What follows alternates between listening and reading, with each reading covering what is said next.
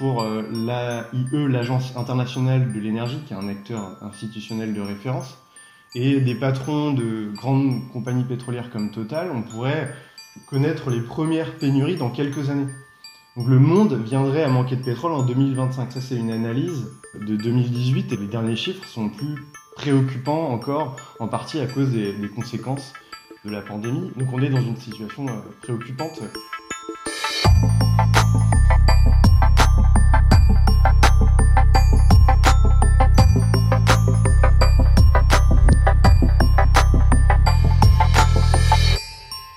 De pétrole, c'est ce qui nous pend au nez, alors que nous consommons 100 millions de barils par jour de ce précieux liquide noir auquel nos sociétés et nos économies sont totalement accros. Mon invité est journaliste, il s'appelle Jérôme Le Boursicot et il vient de publier un ouvrage intitulé Après le pétrole et si on vivait sans énergie fossile. C'est paru aux éditions Henrik B. Bienvenue dans ce podcast Zoein, c'est quand qu'on va où? Et au fait, euh, le pic pétrolier, c'est quoi? Alors le pic pétrolier, c'est quand la production de pétrole atteint son niveau maximum. Et euh, comme on puise dans une ressource qui est un stock, et qu'on extrait cette ressource de plus en plus vite, euh, arrive un moment qui est inévitable, où la production ne peut plus augmenter et commence à baisser. Euh, la courbe de la production forme un pic. Il peut y avoir éventuellement une phase de plateau avant la, la baisse de la production. Même si par miracle on n'avait aucun euh, problème de, changement climatique, on se retrouverait de toute façon avec un problème d'approvisionnement pétrolier et euh, de fait, des pics pétroliers, il y en a déjà eu quand on parle du pétrole conventionnel. Par exemple, donc le pétrole conventionnel, c'est le pétrole classique, hein, celui qu'on exploite en Arabie Saoudite, par exemple, le plus facile à extraire. Le pétrole conventionnel a déjà connu un pic de production dans les années 2008. Et c'est principalement grâce à ce pétrole conventionnel qu'on est arrivé à une production de 100 millions de barils euh, par jour de carburant liquide le problème, c'est que ce pétrole conventionnel, on n'en trouve presque plus. On investit de plus en plus d'argent pour en trouver, mais on n'en trouve presque plus. Je vais reprendre la métaphore d'un spécialiste de l'or noir qui dit on a cueilli les fruits les plus mûrs et les plus accessibles sur l'arbre et on les a déjà mangés. Maintenant, il faut aller chercher les fruits pourris, ceux qui sont tout en haut de l'arbre, les plus inaccessibles, donc ce sont les ressources pétrolières qu'on trouve à, 10 km euh, sous les océans, dans les conditions extrêmes de l'Arctique, ou alors le pétrole de schiste, donc ce sont les, ressources pétrolières non conventionnelles. Ce sont ces ressources pétrolières non conventionnelles qui nous ont euh, permis, nous ont aidé à maintenir la débauche énergétique après le pic du pétrole conventionnel dans les années 2008 et le problème, c'est que, euh, notamment avec le, pétrole de schiste, qui fournit euh, l'essentiel du pétrole non conventionnel, on a un problème maintenant de rentabilité. Les faillites s'enchaînent, et d'autant plus après la pandémie qui a provoqué une baisse drastique de, la valeur du baril de pétrole. Ça veut dire qu'on approche euh, d'un moment où ça va être trop cher d'aller chercher ce pétrole, comme vous disiez, comme euh, des fruits en haut d'un arbre qui sont plus compliqués à atteindre. On arrive à un seuil où ça va plus être rentable d'aller chercher ce type de pétrole? Le pétrole non conventionnel, il n'était déjà pas rentable. Enfin, les, compagnies pétrolières du, secteur du pétrole de schiste n'ont euh, jamais véritablement gagné de l'argent. Elles ont pu continuer leur activité au prix d'un endettement massif parce que quand on commence à forer un, puits de pétrole euh, pour extraire du pétrole de schiste, ça jaillit et on a beaucoup de, débit au départ et très rapidement le, débit euh, diminue et il faut forer, forer, donc investir continuellement. Mais avec la pandémie, en effet, on, a une chute des investissements qui est drastique. Là, on, attend moins 50% euh, d'investissement, ce qui est colossal. Et donc le, moment du pic, tout pétrole se rapproche. La version optimiste celle d'Exxon, de la compagnie pétrolière Exxon américaine, c'est vers 2040 pour euh, l'AIE, l'Agence internationale de l'énergie, qui est un acteur institutionnel de référence, et des patrons de grandes compagnies pétrolières comme Total, on pourrait connaître les premières pénuries dans quelques années. Donc le monde viendrait à manquer de pétrole en 2025. Ça, c'est une analyse de 2018 et les chiffres, euh, les derniers chiffres sont plus préoccupants encore, en partie à cause des, des conséquences de la pandémie. Et dans cette affaire, l'Europe n'est pas du tout la, mieux placée, loin de là. Un rapport du, Shift Project, un, think tank qui euh, travaille sur la décarbonation de l'économie. Il est sorti euh, en juin. Il nous apprend que la moitié des pays producteurs qui fournissent l'Union européenne vont voir leur offre se raréfier dans les années à venir. Donc on parle de la production des ex-pays de l'URSS, production qui est entrée en déclin, de la production euh, proche du déclin de pays d'Afrique. Et tout ça, sachant que l'Union européenne est importatrice nette de pétrole devant la Chine. Euh, et la Chine qui a une politique euh, de sécurisation de ses approvisionnements qui est plus agressive que la nôtre. Et en plus de ça, on a la consommation de pétrole qui va se remettre à augmenter après les effets de la pandémie. Elle a déjà commencé à augmenter à nouveau. Donc on est dans une situation préoccupante. Le risque de pénurie pétrolière est, est de plus en plus présent finalement. Jérémy Rifkin, dans son livre Le New Deal vert mondial, parle lui de bascule. Il est très proche de ce que vous dites, hein. un effondrement de la civilisation des énergies fossiles, alors qu'il situe lui grosso modo vers 2028. Euh, ceci, ben, évidemment, parce que les énergies renouvelables deviennent moins chères que euh, le pétrole. Et puis, euh, il parle justement de ces investisseurs qui vont progressivement retirer leurs billes des énergies fossiles pour les mettre là où il y a de la croissance. On est vraiment déjà à un point de bascule au niveau des investissements sur euh, les énergies fossiles. Comment vous analysez ça? Les banques françaises, elles continuent de financer massivement les énergies fossiles et elles se justifient euh, en disant qu'elles financent le monde tel qu'il est, c'est-à-dire accro aux énergies fossiles. On est toujours dans un monde où euh, l'essentiel de l'énergie consommée est, est, de l'énergie fossile. Mais les investisseurs, quand même, se détournent des énergies fossiles, du pétrole. Il y a un désengagement de la finance qui est sensible et même les grandes compagnies pétrolières européennes, surtout, prévoient une sortie rapide du pétrole. Euh, progressif, certes, mais euh, rapide. Le patron de Total, par exemple, envisage à demi-mot une production en 2050 de 50 millions de barils par jour. On est à 100 millions de barils par jour juste avant la pandémie. Et euh, pour attirer les investisseurs, ces compagnies pétrolières européennes en tout cas, investissent dans les renouvelables, prévoient de devenir des géants de l'électricité, investissent aussi dans le gaz. Les actionnaires sont de plus en plus sensibles à finalement l'avenir de, la planète et puis à l'opinion qui est euh, de plus en plus favorable à un, changement, en tout cas une sortie des énergies fossiles. Et après, est-ce qu'il y aura un point de bascule en 2028 euh, Ça, je, ne suis ni euh, devin ni économiste, enfin, c'est difficile à, prévoir. Ce que je dirais juste sur le, New Deal vert que propose, en tout cas qu'envisage Jeremy Rifkin, c'est que il me semble assez technophile et il envisage un Internet euh, voué à, s'étendre de façon exponentielle avec des objets, nos maisons, nos voitures euh, et les sources d'énergie qui s'interconnectent. Euh, donc une inflation finalement du numérique, des transports autonomes également qui, seraient présents. La réserve que j'ai là-dessus, c'est que bah, déjà il y a la, la, faisabilité logistique dans le temps imparti, il faut aller très vite. Donc il faut déployer tout ça euh, très vite. Est-ce que ça, pourrait aller aussi vite? Euh, Je ne sais pas. Et puis la consommation exponentielle du numérique actuel. Donc déjà, euh, en, 2025, on, pourrait avoir un numérique qui polluerait autant que le secteur automobile actuel, si on continue sur la trajectoire actuelle. Donc avec le plan de ce qu'entrevoit Jeremy Rifkin, on aurait un ogre énergétique numérique je ne suis pas sûr que ce soit la meilleure solution, sans compter euh, bon, le, le, problème des ressources métalliques euh, que pose euh, l'inflation du numérique, avec le recyclage infini de ces ressources, qui est impossible en fait. Est-ce que la seule baisse des coûts des énergies renouvelables peut garantir à elle seule la substitution des énergies fossiles? Ça, j'en suis pas sûr non plus. Il y a d'autres caractéristiques à prendre en compte, comme le, problème du stockage des énergies renouvelables on prévoit d'installer beaucoup de batteries, mais ces, batteries posent aussi problème pour différentes raisons. Et puis, bah, il y a le, taux de retour énergétique des énergies renouvelables qui n'égale pas celui des énergies fossiles. Donc, il y, a, beaucoup de réserves à émettre sur ces prévisions de Jeremy Rifkin, à mon avis.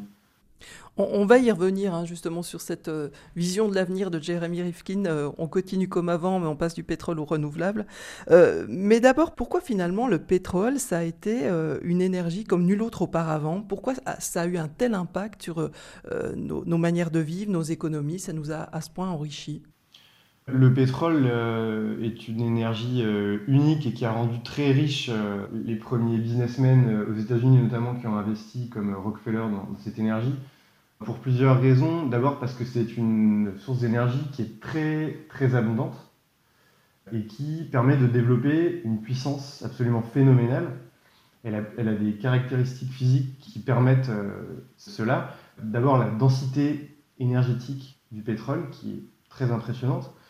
Ensuite, euh, le pétrole, c'est un liquide, ce qui le rend très facile à extraire, à stocker, à transporter. Il est plus facile à extraire, stocker, transporter que le gaz et le charbon. Le charbon, par exemple, il faut aller le chercher très loin, sous terre, euh, creuser des, mines. Le pétrole, il suffit de percer le sol et euh, ça jaillit. Le pétrole remonte à la surface grâce à sa propre pression même si maintenant c'est parfois un petit peu plus compliqué. Et donc cette densité énergétique exceptionnelle, l'abondance et finalement le fait que le pétrole euh, soit, soit bon marché, c'est quand même une énergie de bon marché. Il a bouleversé la vie humaine parce qu'il nous a permis de nous déplacer et de transporter des marchandises autrement, donc beaucoup plus souvent, beaucoup plus vite et beaucoup plus loin ce que vous dites aussi dans votre livre Après le pétrole, c'est qu'on a déjà eu des changements énergétiques. On était plutôt euh, à consommer du bois, puis après du charbon. Enfin, je caricature un peu. Mais grosso modo, on avait une nouvelle source d'énergie qui se rajoutait à la suivante. On continuait d'avoir du charbon et en plus on avait du pétrole. Là, ce qui nous arrive comme changement, c'est beaucoup plus drastique puisqu'on ne va plus avoir de pétrole ou de moins en moins. En plus, on est totalement accro au pétrole, comme vous venez de nous l'expliquer. Oui, on euh, on n'a jamais remplacé une énergie euh, dans l'histoire moderne humaine. il y a eu ce qu'on appelle, enfin ce que Jean-Baptiste Fresso, l'historien, euh, appelle les additions énergétiques. Le charbon s'est ajouté au bois, le pétrole est arrivé, s'y est ajouté, se sont additionnés ensuite le nucléaire, les énergies renouvelables modernes. Et on n'a jamais remplacé le pétrole, en effet, on y est véritablement accro. Après, il y a certaines chose qu'on pourrait faire euh, autrement sans pétrole, avec d'autres énergies. On parle de mix énergétique, une seule énergie ne suffirait pas.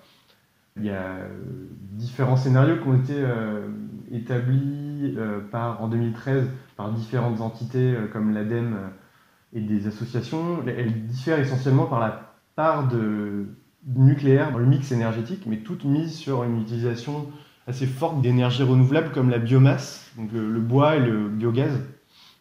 Après, il y a d'autres renouvelables aussi qui ont une certaine place euh, selon les scénarios, euh, le solaire photovoltaïque et les éoliennes, mais qui ont leurs contraintes, euh, qui sont par exemple très polluantes à fabriquer, coûteuses en énergie, qui viennent de loin encore maintenant et dont l'intermittence pose problème. On a besoin de moyens de stockage, on pense aux batteries, mais elles aussi sont problématiques, coûteuses en énergie, elles viennent encore de loin, coûteuses en ressources matérielles, métalliques. Et pourtant, ce sont ces énergies, le, photovoltaïque et l'éolien, qui devraient croître dans les prochaines années. En tout cas, le mix énergétique ne euh, nous empêchera pas de diviser, selon certains experts, par quatre notre consommation d'énergie si on veut répondre à nos objectifs climatiques finalement.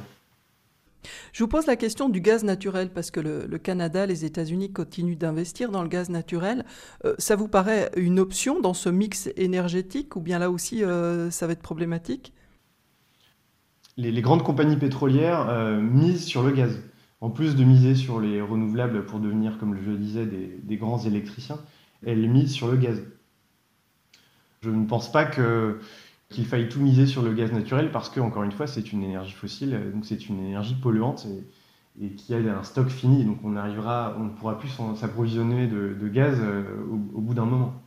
Vous utilisez une image que moi j'ai trouvée très parlante. Vous dites euh, Nous voilà devant une piste d'atterrissage défoncée sur laquelle il faut poser un avion surpuissant mais hors d'âge, le tout le plus doucement possible. Ça paraît euh, une équation très compliquée à résoudre, ça. Euh, oui, c'est sûr. La société thermo-industrielle, finalement, le monde du pétrole, c'est une machine surpuissante qui nous donne des, capacités exceptionnelles de, de, création, mais de destruction aussi. On ne peut pas tout arrêter brutalement, c'est impossible au risque de se cracher. Mais euh, il y a urgence, si on continue comme ça, euh, de vastes zones de, la planète pourraient devenir inhabitables à la fin du siècle. Euh, on pourrait avoir exterminé des millions d'espèces. Donc il, faut atterrir. à la fois vite, mais, mais à la fois de manière progressive. si on arrivait à réduire la consommation énergétique ne serait-ce que par 2, 3, ça serait déjà très bien et on pourrait vivre sur une planète un peu plus vivable dans quelques décennies. Sur le nucléaire, est-ce que là aussi, euh, l'hypothèse de dire, bon, ça permettrait de décarboner plus facilement, quitte dans un second temps à sortir du nucléaire? Dans votre livre, vous êtes assez partagé parce que vous dites en même temps qu'on a euh, des investissements très importants à faire euh, du côté des centrales nucléaires, en tout cas en France. Oui, bah, dans le livre, je donne des clés de compréhension. J'essaye de, présenter les enjeux sans prendre forcément parti. C'est vrai que l'énergie nucléaire est une énergie qui est peu carbonée, ça c'est un fait. C'est euh, en partie euh, pour cette raison que, le GIEC la met en avant parmi ses solutions.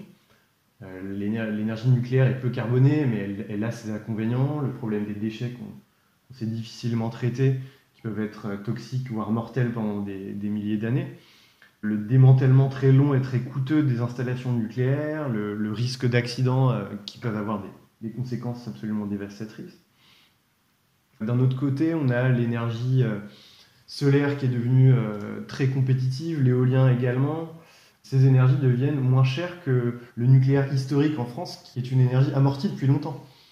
La filière de l'éolien et du solaire a fait des, progrès considérables.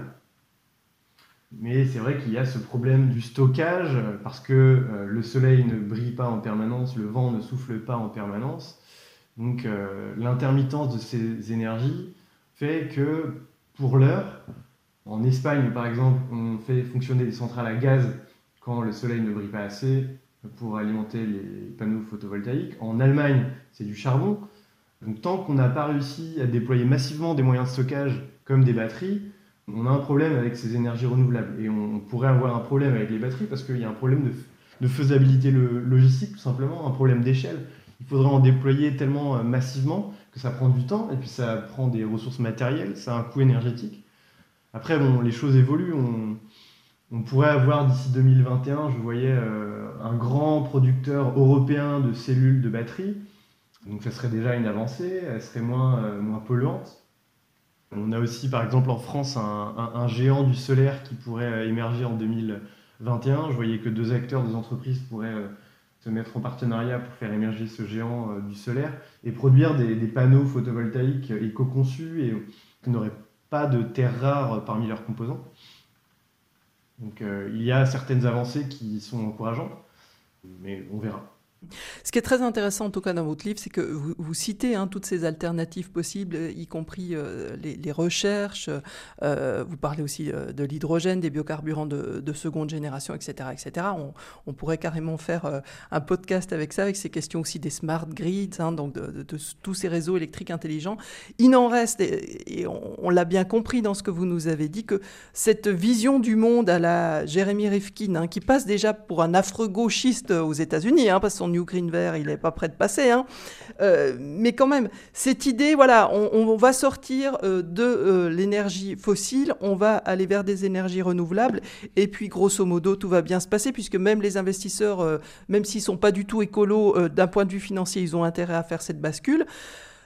Pourquoi, selon vous, ce scénario-là, il est d'une certaine manière irréaliste et, et au fond qu'on n'a pas d'autre option que de diminuer notre consommation énergétique? On n'a pas d'autre option que de diminuer notre consommation énergétique. C'est ce que nous disent euh, tous les experts qui ont élaboré des scénarios euh, de transition énergétique, des trajectoires énergétiques.